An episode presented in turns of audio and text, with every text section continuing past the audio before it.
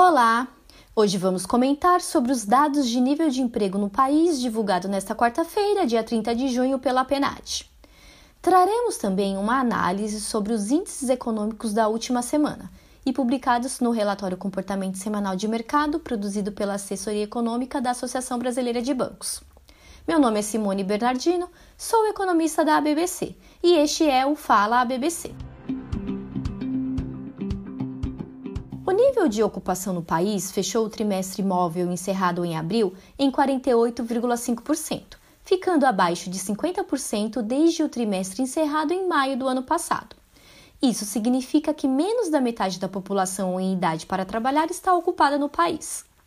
Os dados são da Pesquisa Nacional por Amostra de Domicílio Contínuo, a PNAD contínua, divulgada pelo Instituto Brasileiro de Geografia e Estatística, o IBGE a taxa de desocupação está em 14,7%, com um total de 14,8 milhões de pessoas em busca de trabalho no país. Ao mesmo tempo que o nível de emprego não sobe, a pressão inflacionária no curto prazo foi ratificada na última semana pelo IPCA 15 de junho, com alta de 0,83% no mês e de 8,13% em 12 meses.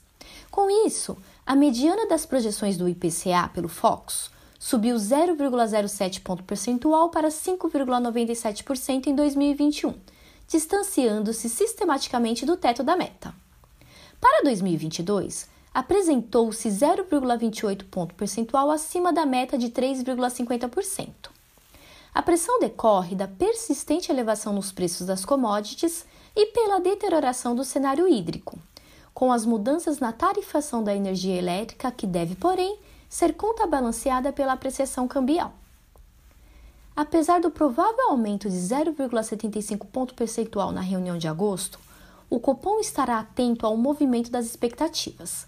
Uma eventual deterioração poderá exigir uma redução mais acelerada dos estímulos monetários.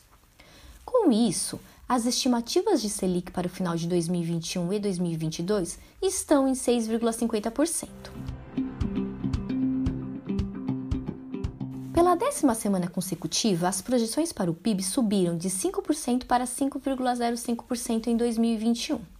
No que tange às contas externas, manteve-se a trajetória de ajuste com o registro de superávit recorde de 3,8 bilhões de dólares para o mês de maio, menos 8,4 bilhões de dólares em 12 meses, o equivalente a 0,6% do PIB, influenciado pelo resultado positivo da balança comercial.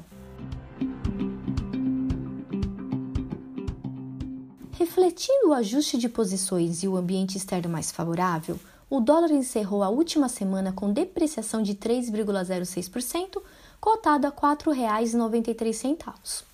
O movimento foi limitado na sexta-feira pelos ruídos em relação à proposta da reforma tributária brasileira, no qual inclui imposto sobre dividendos e as alterações na taxação de investimentos em renda fixa, fundos e bolsa. Impactaram ainda o dado mais fraco do que o esperado do índice de preços dos gastos com consumo nos Estados Unidos, amenizando as preocupações de uma mudança repentina nos estímulos monetários pelo Fed. Neste sentido, o dólar index, que mede o desempenho da divisa norte-americana frente às moedas de países desenvolvidos, caiu 0,41%, com destaque para as apreciações do euro e da libra esterlina. Por sua vez, o índice que calcula o desempenho das moedas emergentes em relação ao dólar fechou a semana com um avanço de 1,40%, com destaque para a apreciação do peso mexicano. Por fim, o Banco Central prosseguiu com a rolagem dos swaps cambiais com vencimento em 1 de setembro de 2021. Em maio, o saldo em transações correntes foi positivo em 3,8 bilhões de dólares, ante 5,4 bilhões de dólares no mês anterior.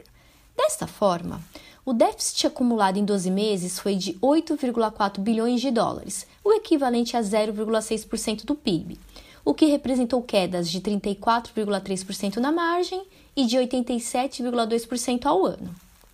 O resultado do mês foi favorecido pelo superávit de 8,1 bilhões de dólares na balança comercial.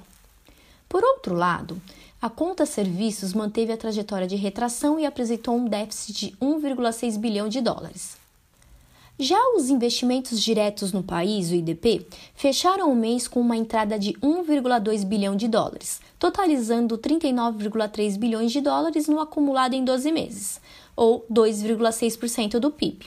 Assim, no acumulado em 12 meses, o déficit em transações correntes permanece em nível confortável e mantém a trajetória descendente influenciado pelo incremento das exportações. Para junho de 2021, estima-se um superávit de 6,5 bilhões de dólares e ingresso de 2,5 bilhões de investimentos diretos no país. Esta foi a análise sobre os dados do nível de emprego no país, divulgados nesta quarta-feira, dia 30 de junho, pela PNAD, e os destaques do último relatório Comportamento Semanal de Mercado, produzido pela Assessoria Econômica da Associação Brasileira de Bancos. Para ter acesso ao relatório completo, acesse www.abbc.org.br, acompanhe nossas redes sociais ou baixe o nosso aplicativo da ABBC, disponível na Apple Store e no Google Play. Obrigada e até semana que vem!